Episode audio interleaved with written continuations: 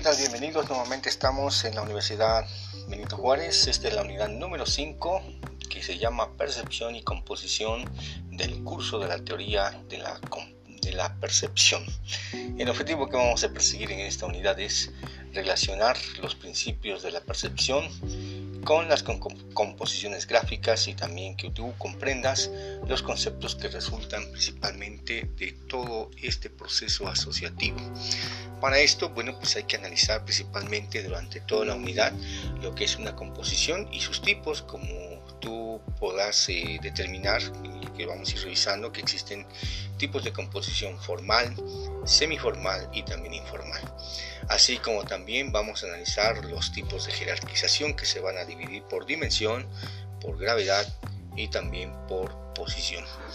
Otros conceptos más que van a ser el complemento va a ser el equilibrio, la tensión, la nivelación y aguzamiento.